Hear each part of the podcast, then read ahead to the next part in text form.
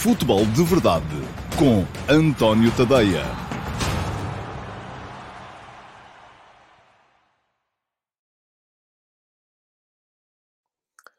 Ora, então, olá, muito bom dia a todos e sejam muito bem-vindos à edição número 618 de, do Futebol de Verdade para sexta-feira, dia 22 de julho de 2022.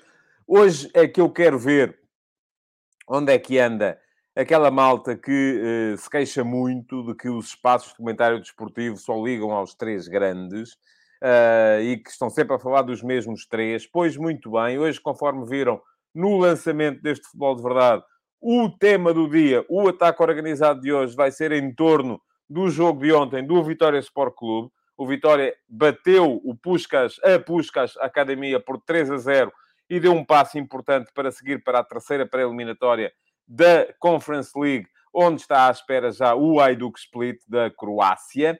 E, portanto, vamos falar aqui do Vitória. E, portanto, a malta que está sempre a queixar-se tem que aparecer, tem que estar cá. Para já estamos com metade uh, da audiência normal uh, por esta altura do futebol de verdade. Portanto, isto é também para vos mostrar que vos serve de pouco passarem o tempo no Twitter, no Facebook, no Instagram, uh, seja onde for, a queixar-se que os espaços de comunicação desportiva, de comunicação uh, social desportiva, passam a vida a falar dos mesmos de sempre. Se quando depois se fala dos outros, vocês resolvem que têm que fazer outra coisa qualquer. Pronto, eles tiveram que ir preparar o almoço, passear o cão, a, dar um saltinho à praia, seja o que for, uh, mas uh, Vitória, não, obrigado, isso não me interessa. Eu interessa-me é vir aqui dizer sempre que eles estão sempre a falar dos mesmos, que é para depois uh, me poder queixar.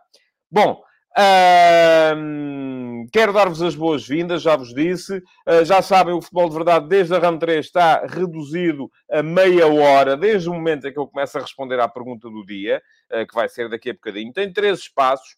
Pergunta do dia, que é sempre selecionada entre as perguntas que foram colocadas na gravação da emissão da véspera. Portanto, eu já vi, há aqui perguntas interessantes uh, que estão a colocar no direto uh, e às quais eu não vou responder, porque senão não consigo seguir o programa. Agora, o que vos convido a fazer é, e eu já sei, há quem se queixe que eu estou sempre a repetir isto, mas uh, as pessoas que cá estão nem sempre são as mesmas, e por isso precisam de saber.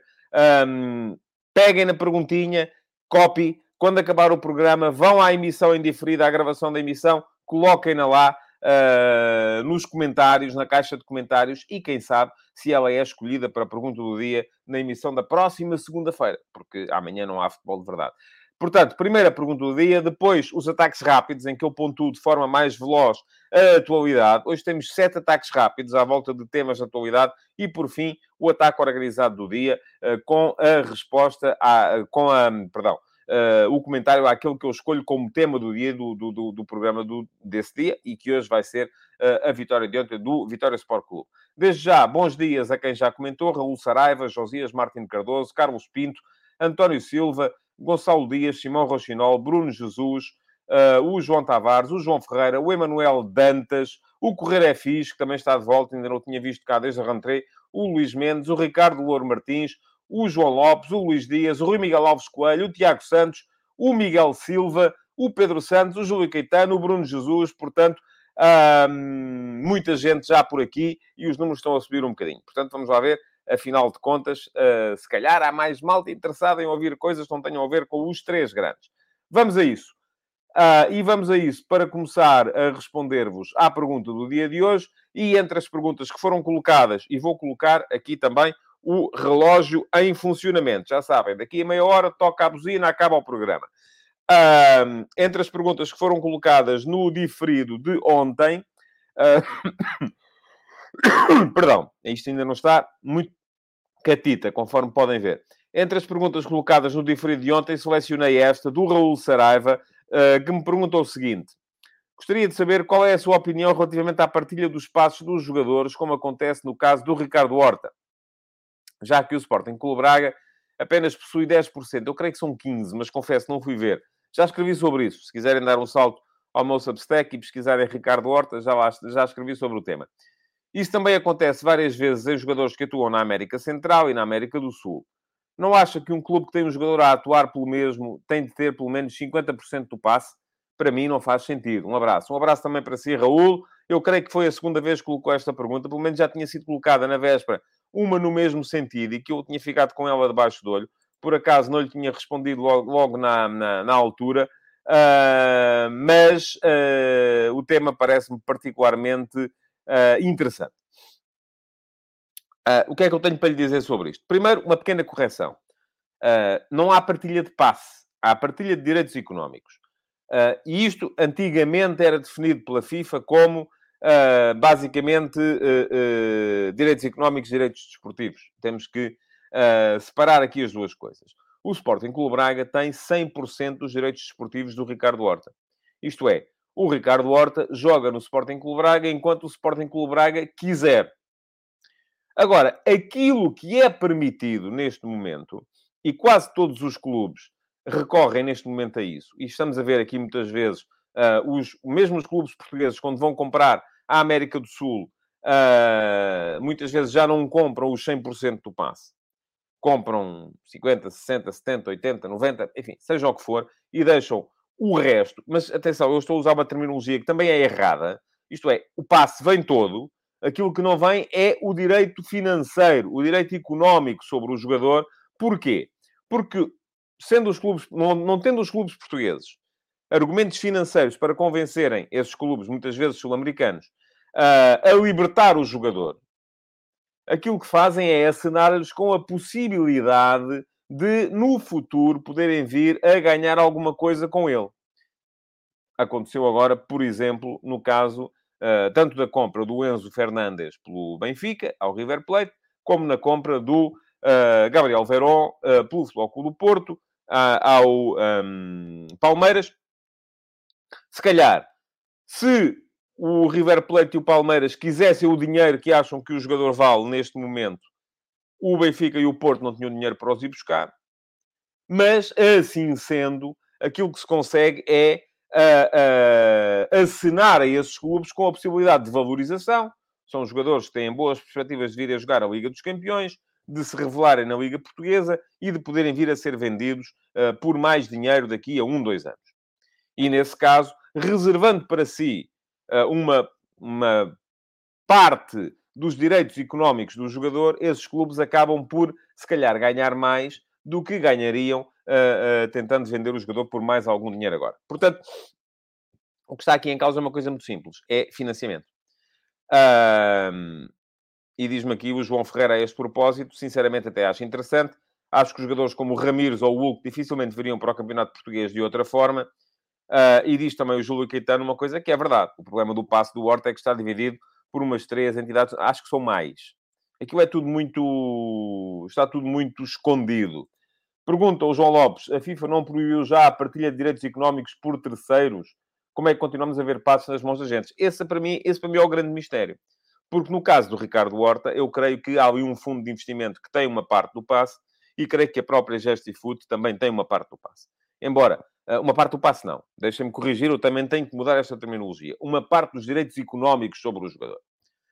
Uh, portanto, mas o que está aqui em causa, e não vou centrar-me especificamente no caso do Ricardo Horta, já escrevi sobre isso, quem quiser ler o texto, aliás, vou deixar aqui um link depois no diferido, para quem quiser ir lá dar um, salto para perceber o que é que se passa com o Ricardo Horta, um, e o que é que faz com que para o Braga qualquer negócio de venda seja pouco atrativo, porque tem 100% dos direitos económicos e tem uh, perdão, dos direitos desportivos e tem uma percentagem ínfima dos direitos económicos, portanto, podendo não vender, para o Braga é sempre melhor não vender.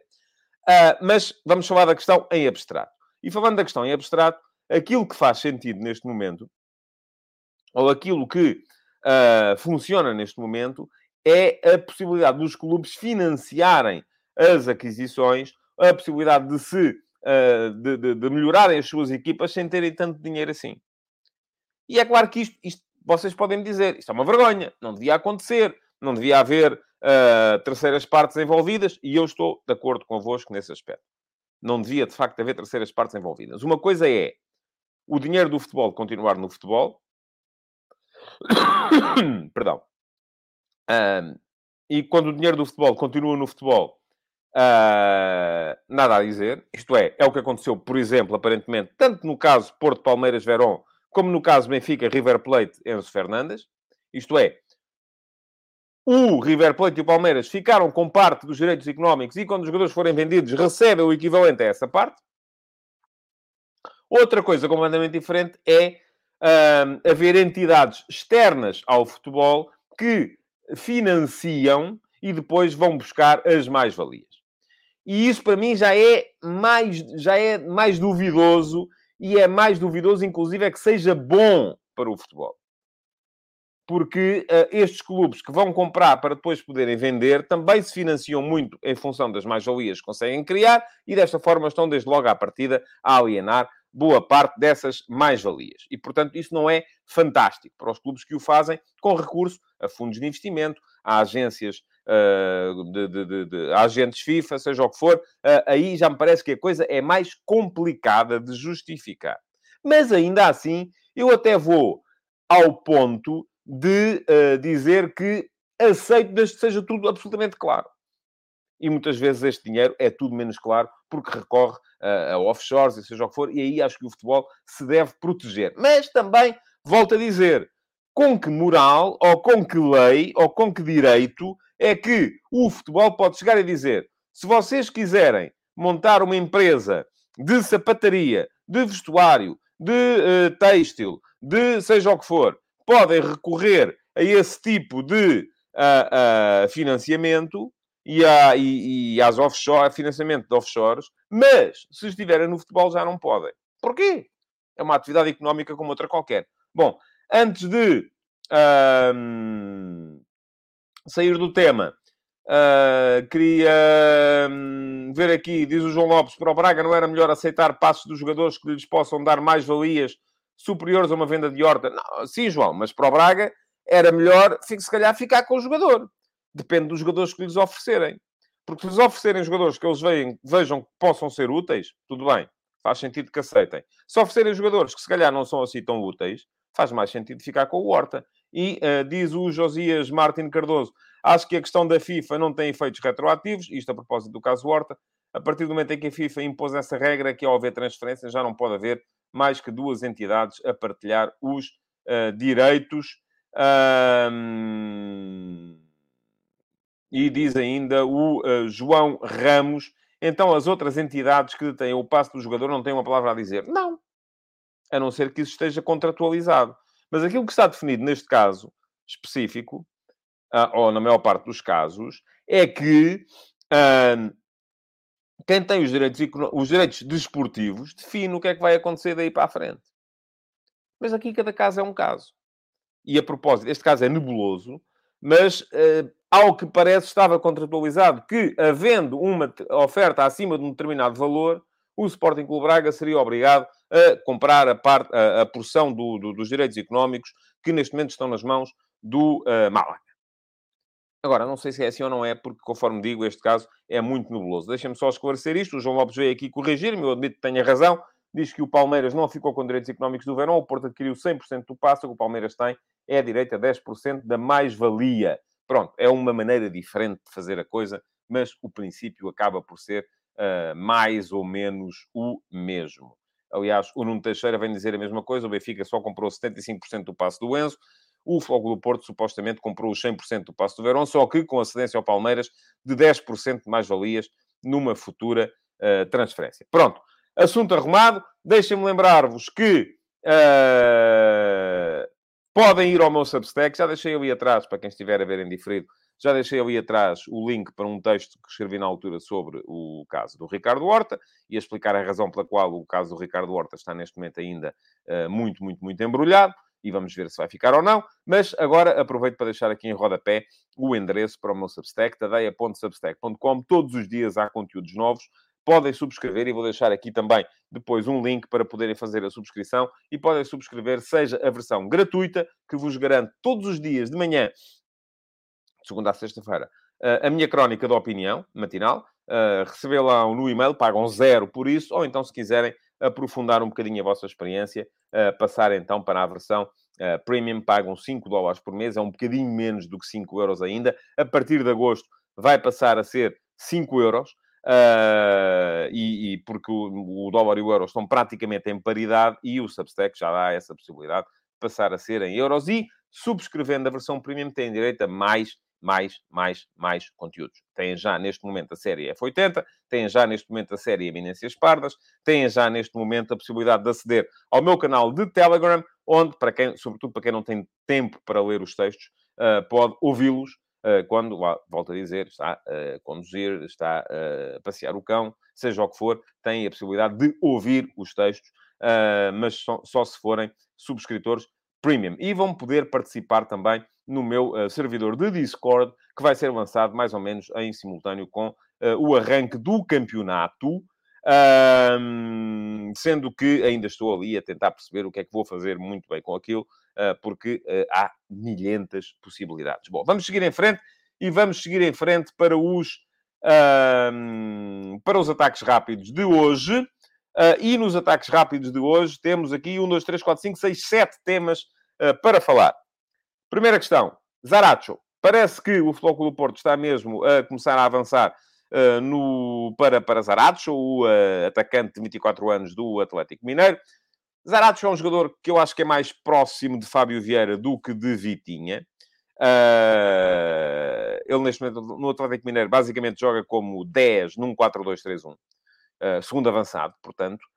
Tenho muitas dúvidas que ele possa ser adaptável à posição de segundo médio, jogar, por exemplo, com o Uribe uh, como, como segundo médio, mas lá está, ainda ontem, e quem quiser ver o programa de ontem pode dar lá um salto também, ainda ontem falei aqui que muito provavelmente, sem Vitinho e Fábio Vieira, aquilo que vamos ver é uma mudança no Futebol do Porto. As coisas vão mudar na forma de, do Porto encarar o jogo e francamente, por mais que eu queira estar aqui a deitar-me a adivinhar, ou vocês, ou os especialistas todos que andam por aí, não há nada como ver. Portanto, vamos ver eh, e neste fim de semana já vamos poder ver o Porto a jogar, perdão, uh, para percebermos melhor o que é que está ali em causa e no que é que o Sérgio Conceição está a pensar neste momento. Se vai fazer o tal meio-campo com Gruitch e Uribe uh, e próxima, partir mais a equipa, deixando o Otávio uh, e o PP com dois avançados. Se vai puxar o Otávio para uma posição uh, perto do, do, primeiro médio e dessa forma introduzir, se calhar, logo desde o início, uh, o, o, Gabriel Verón na equipe. Vamos ver, vamos ter que esperar para ver,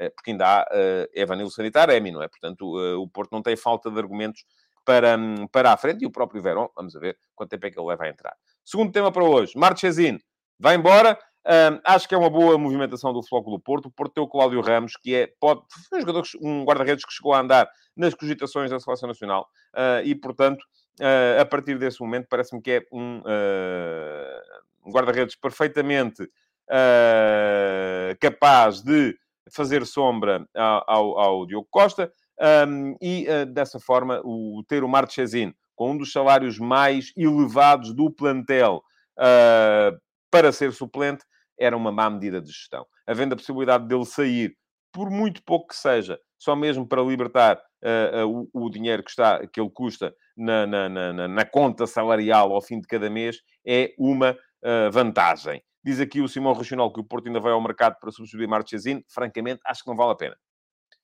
Eu acho que não vale... Agora, daí também se vê muitas vezes que os clubes são reféns dos agentes. E se calhar o facto do Marchesino sair uh, é conseguido através de uma engenharia com agentes a dizer que, bom, vamos lá ver, ok, eu arranjo de colocação para esse, mas a seguir tens que me garantir que vais aqui buscar outro. E isso, do meu ponto de vista, é mau para os clubes. Diz o João Lopes que é uma pena a saída de Marchesino. Pelos vistos, o Porto vai contratar outro guarda-redes. Pronto, enfim. Uh, volto a dizer, acho que não faz sentido. É deitar dinheiro ao lixo. Uh, mas, enfim, aí os clubes saberão, com certeza, melhor do que eu, uh, como é que se gerem.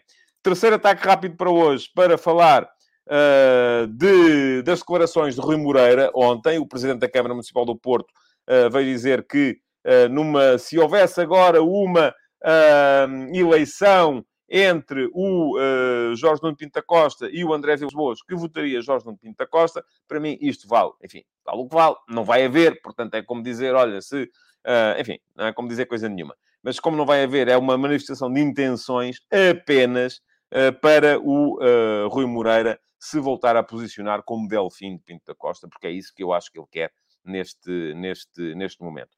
Quarta questão, para assinalar o póquer de Darwin no jogo de ontem, no particular do Liverpool contra o uh, Leipzig. Foram quatro golos. É importante para ele, é importante para ele ganhar confiança, mas volto a dizer, ligo tanto a estes quatro golos que ele marcou agora, como ao falhanço uh, incrível que ele teve no jogo contra o Manchester United. É para a época, meus amigos. Uh, eu, eu, estou cansado de ver todos os anos na pré-época, aliás, quando eu era jornalista de banca e estava ainda nos, nos jornais, um, todos os anos nós nos entretínhamos a ver quem era o grande sucesso da pré-época que ia ser depois o grande flop durante o ano. Isto a nível individual.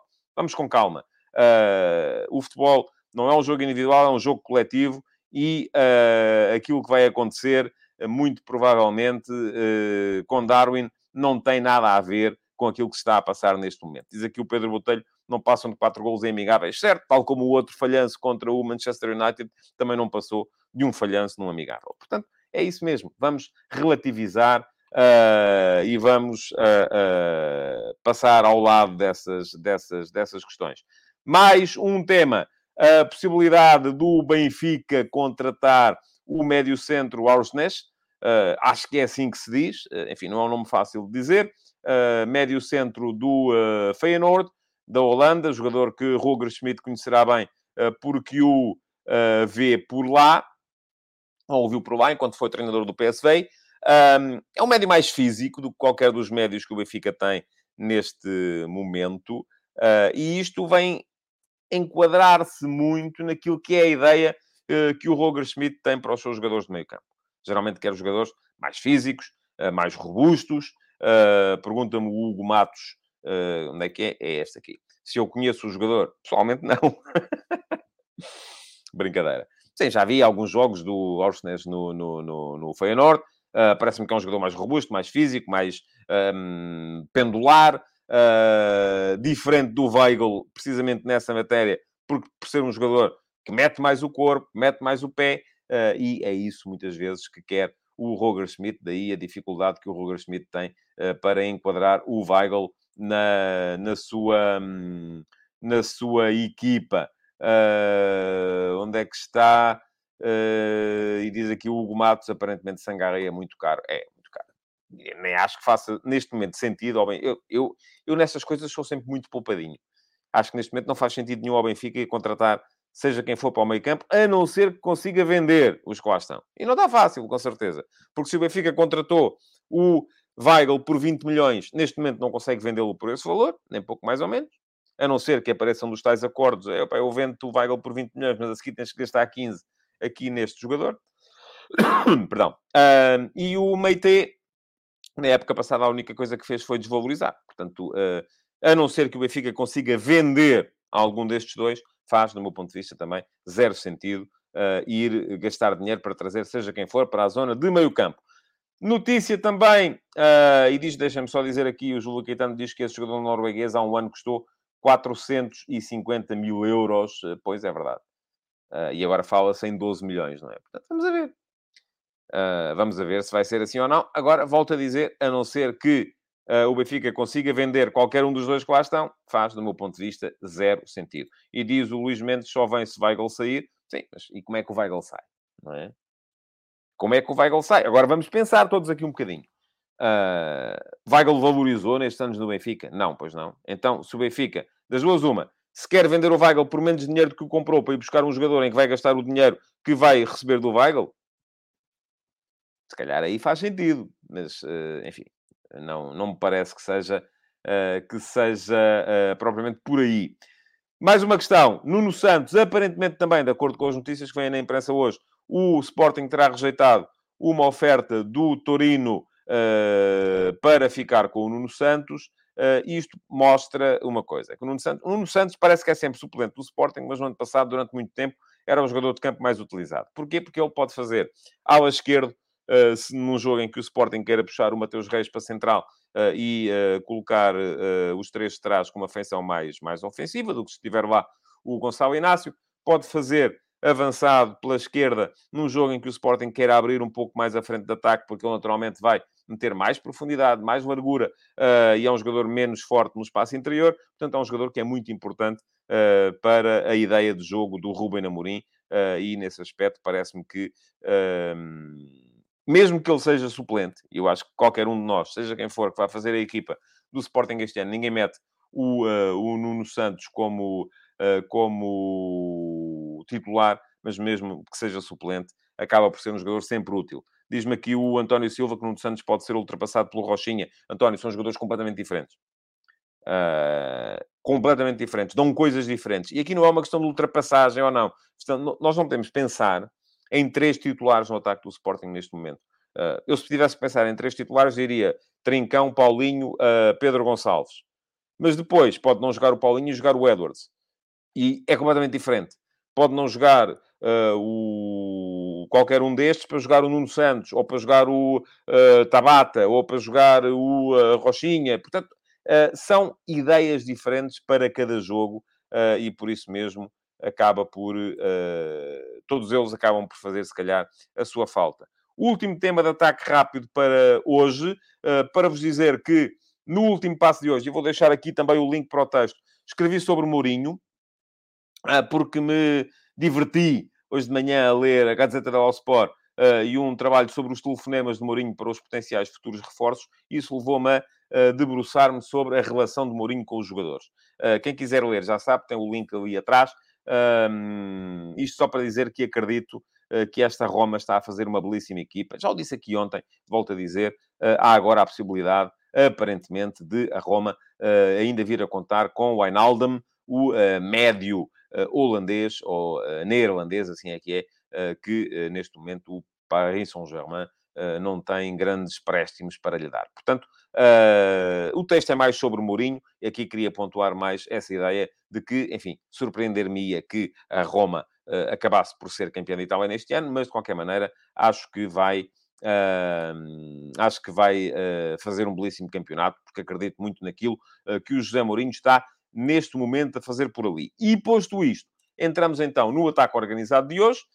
E o ataque organizado de hoje, que é o tema do dia, já sabem, é para vos falar do jogo de ontem do Vitória Sport Clube. antes disso, só para dizer que me surpreendeu, não vi o jogo, mas olhei para o resultado final e surpreendeu uma vitória do Riga uh, da Letónia por 3 a 0 na Eslováquia frente ao Rujon Berok. Um, isto quer dizer que o Riga, em princípio, vai avançar para defrontar o Gil Vicente, que está isento nesta, na próxima eliminatória, da, na próxima pré-eliminatória da Liga Conferência.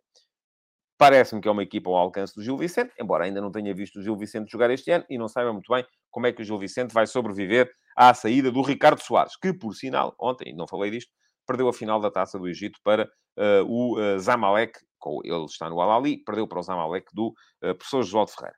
Mas, um, e a dizer que, uh, portanto, antes de entrar no, provavelmente no Vitória, temos o Vitória muito bem encaminhado, porque ganhou 3-0 em casa à Puskas Academia da Hungria, para jogar na terceira pré-eliminatória, e ainda há um play-off depois, atenção, hein? Uh, para jogar na terceira pré-eliminatória uh, contra o Ayduk Split, que está isento, e temos o Gil Vicente, que está isento desta segunda pré-eliminatória, à partida, a contar uh, com a possibilidade de defrontar o Riga da Letónia, equipa que à partida também me parece, acho que tanto uma como a outra são equipas ao alcance das equipas portuguesas. E digo isto sobre o Vitória porque gostei, francamente, uh, daquilo que o Vitória fez ontem contra os húngaros da Puskás Academia. A equipa apareceu, enfim, com algumas novidades. Uh, apesar de tudo, o Moreno manteve a dupla de centrais Jorge Fernandes Mumino, na qual eu sou franco, não tenho muita confiança. Uh, estava à espera que jogasse Villanueva uh, e, uh, de qualquer maneira, não foi por aí também. gostei de ver a forma como os laterais se inseriram no jogo ofensivo, tanto o Magá à direita como o Ogava à esquerda. Parece muito interessante o flanco esquerdo do Vitória porque gosto muito, muito, muito, muito do Jota. O Jota já tinha dado nas vistas na época passada a jogar pelo Casa Pia, na segunda liga. Ontem foi um jogador fundamental no uh, ataque do Vitória, porque é um jogador que tem posicionamento, sabe onde é que tem que aparecer para captar a bola, tem finalização, tem último passe, é muito forte no último terço. Parece-me que pode vir a ser uma das grandes revelações uh, deste, do próximo campeonato português. De resto, o meio-campo bem, bem articulado, Uh, Parece-me que é um meio campo complementar, mais físico o, o Alfa Semedo, uh, mais cerebral o Tiago Silva, embora também ele com capacidade defensiva, mais criativo o André Almeida. Vamos ver se o André Almeida resiste. e um ataque com o André Silva a funcionar sempre muito bem em desmarcações de apoio e com o Jota e o Lameiras a partir das alas, a defenderem muito bem, quando apareciam por dentro, quando iam buscar a profundidade, quando davam largura. Portanto, gostei francamente daquilo que foi o Vitória do ponto de vista uh, uh, ofensivo. Uh, depois, enfim, três golos, duas boas defesas do Varela no momento em que estava 2 a 0 e que podiam ter, que evitaram se calhar que o que o que viesse o, o, o, o jogo a ser ou a eliminatória a ser reequilibrada, mas depois também aquilo que vimos, eh, enfim, três golos, todos eles com participação do Jota. No primeiro, é ele quem vai buscar uma bola ao meio da área, porque percebe onde é que ela vai cair. E é verdade que ela não vai fácil depois uh, para o, o, a finalização do Lameiras. E é uma belíssima finalização do Lameiras. Não tenho a certeza que o guarda-redes húngaro não tenha sido ligeiramente mal batido. Depois o 2 a 0, perdão, numa uh, belíssima jogada coletiva Jota aqui a dar largura, a meter a bola na área, boa desmarcação de apoio do André Silva e um grande pontapé do Tiago para, para fazer 2-0. E por fim, o 3 a 0 marcou o Anderson 30 segundos depois de ter entrado em campo. Uh, mais uma vez, belíssima intervenção do Jota. Jota a dar largura na esquerda, a meter a bola na profundidade, uh, no timing ideal para a desmarcação do Anderson e este a fazer uma belíssima uh, finalização. Uh, belíssimo resultado do Vitória, gostei de ver e vou aproveitar aqui a deixa do Josias Martins Cardoso para, para falar da guerra do Moreno, que é o treinador do Vitória, que não tem o nível, o quarto nível, o UEFA Pro, uh, e portanto não pode ir às, às flash interviews, não pode estar no banco como treinador, e pergunta-me o Josias o que é que eu penso da guerra do Moreno com a Associação Nacional de Treinadores de Futebol. Penso o mesmo que pensei quando foi a guerra dos outros todos, do Ruben Amorim, eh, do, enfim, todos os treinadores que estiveram envolvidos neste tipo de guerras. Acho que faz algum sentido que a NTF queira ter os treinadores credenciados, faz uh, menos sentido a partir do momento em que todos sabemos que uh, não há uh, capacidade para fazer, para fazer as cursos com a rapidez que os treinadores ehm, quereriam.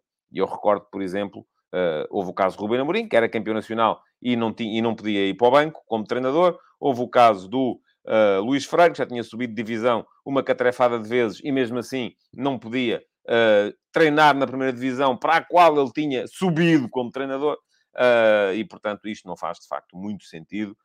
é o que diz o Simão Rochinol, a NTF fala, mas as condições em Portugal para fazer o curso são deploráveis. É verdade. e é verdade porque... Uh, muito, e separa muito os treinadores entre aqueles que têm a possibilidade financeira de fazer cursos ao estrangeiro, porque abrem mais vagas, ou aqueles que não as têm e têm que ficar na fila à espera da possibilidade de o fazerem em, em Portugal. Uh, o João Lopes tem uma opinião diversa, ou não fosse ele jurista, e diz vergonhoso que ainda se contratem treinadores sem curso e outros que aceitem o papel de ser principal só no papel. Bom, uh, não estamos de acordo relativamente a isso. Mas, enfim, uh, eu acho é que toda a realidade deve ser vista. Ora bem, antes de fechar, quero falar-vos do ranking da, da, da UEFA. Mais uma vez, perdão, isto, uh, se repararem, estou a tossir menos. Portanto, eu tenho esperança que na segunda-feira já seja um futebol de verdade limpo, sem bronquite.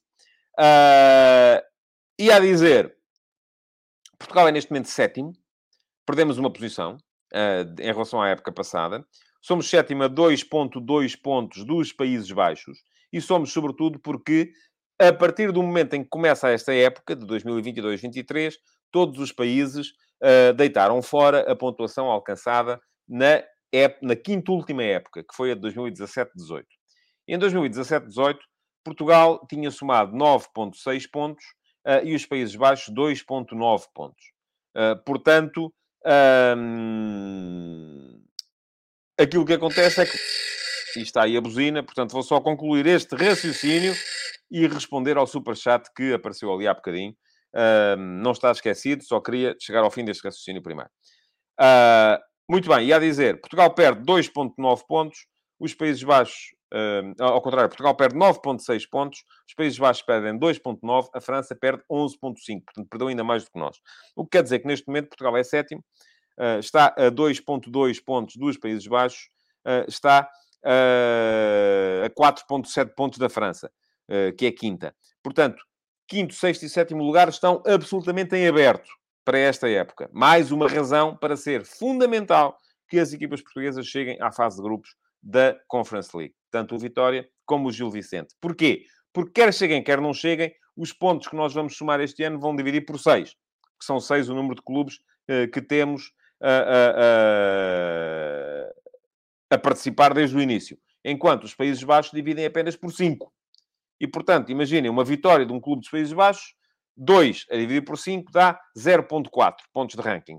Uma vitória de um clube português, 2 a dividir por 6, dá uh, 0.33. Portanto, em cada vitória nós pontuamos menos uh, 7 centésimas de ponto. E isso acaba por ser absolutamente relevante.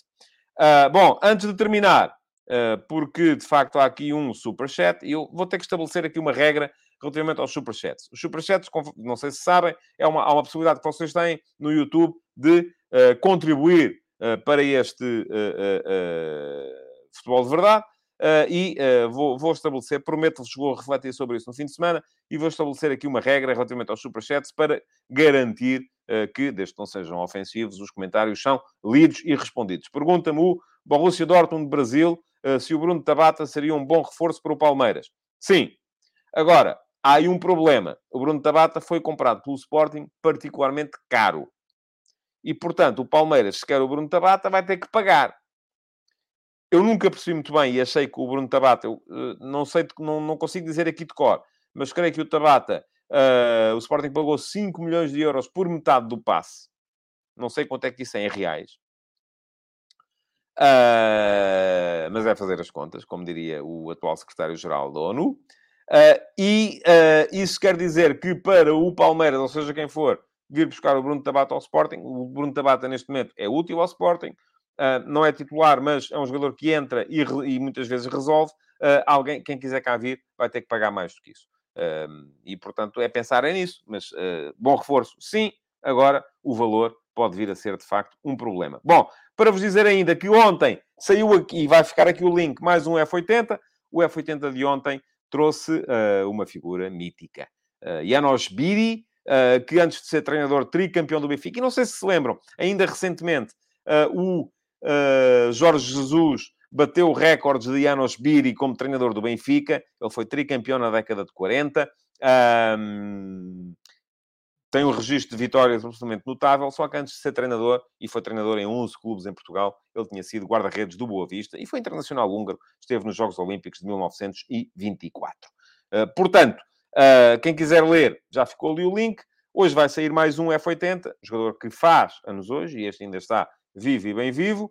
Uh, perdão. E, de resto, só me resta lembrar-vos que podem seguir o canal, aliás, pedir-vos que sigam o canal. Vai ficar aqui também um uh, link para poderem inscrever-se no meu canal de YouTube. Não pagam nada, é absolutamente gratuito. Uh, e, além disso, que ativem as notificações para serem avisados sempre que eu entre em direto uh, com, uh, isso é clicar em cima do sininho e ativar as notificações uh, para ficarem a saber exatamente sempre que eu entro em direto.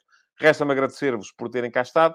Bom fim de semana. Aproveitem para ver futebol e voltem, por favor, na segunda-feira. Deixem o vosso like na edição 2 do Futebol de Verdade e comentem na caixa de comentários. As perguntas que fizeram e às quais eu não respondi, porque eram ao lado do tema, vão lá deixá-las na caixa de comentários e pode ser que eu lhes responda na próxima segunda-feira. Muito obrigado então e uh, bom fim de semana a todos. Futebol de Verdade, em direto de segunda a sexta-feira, às 12h30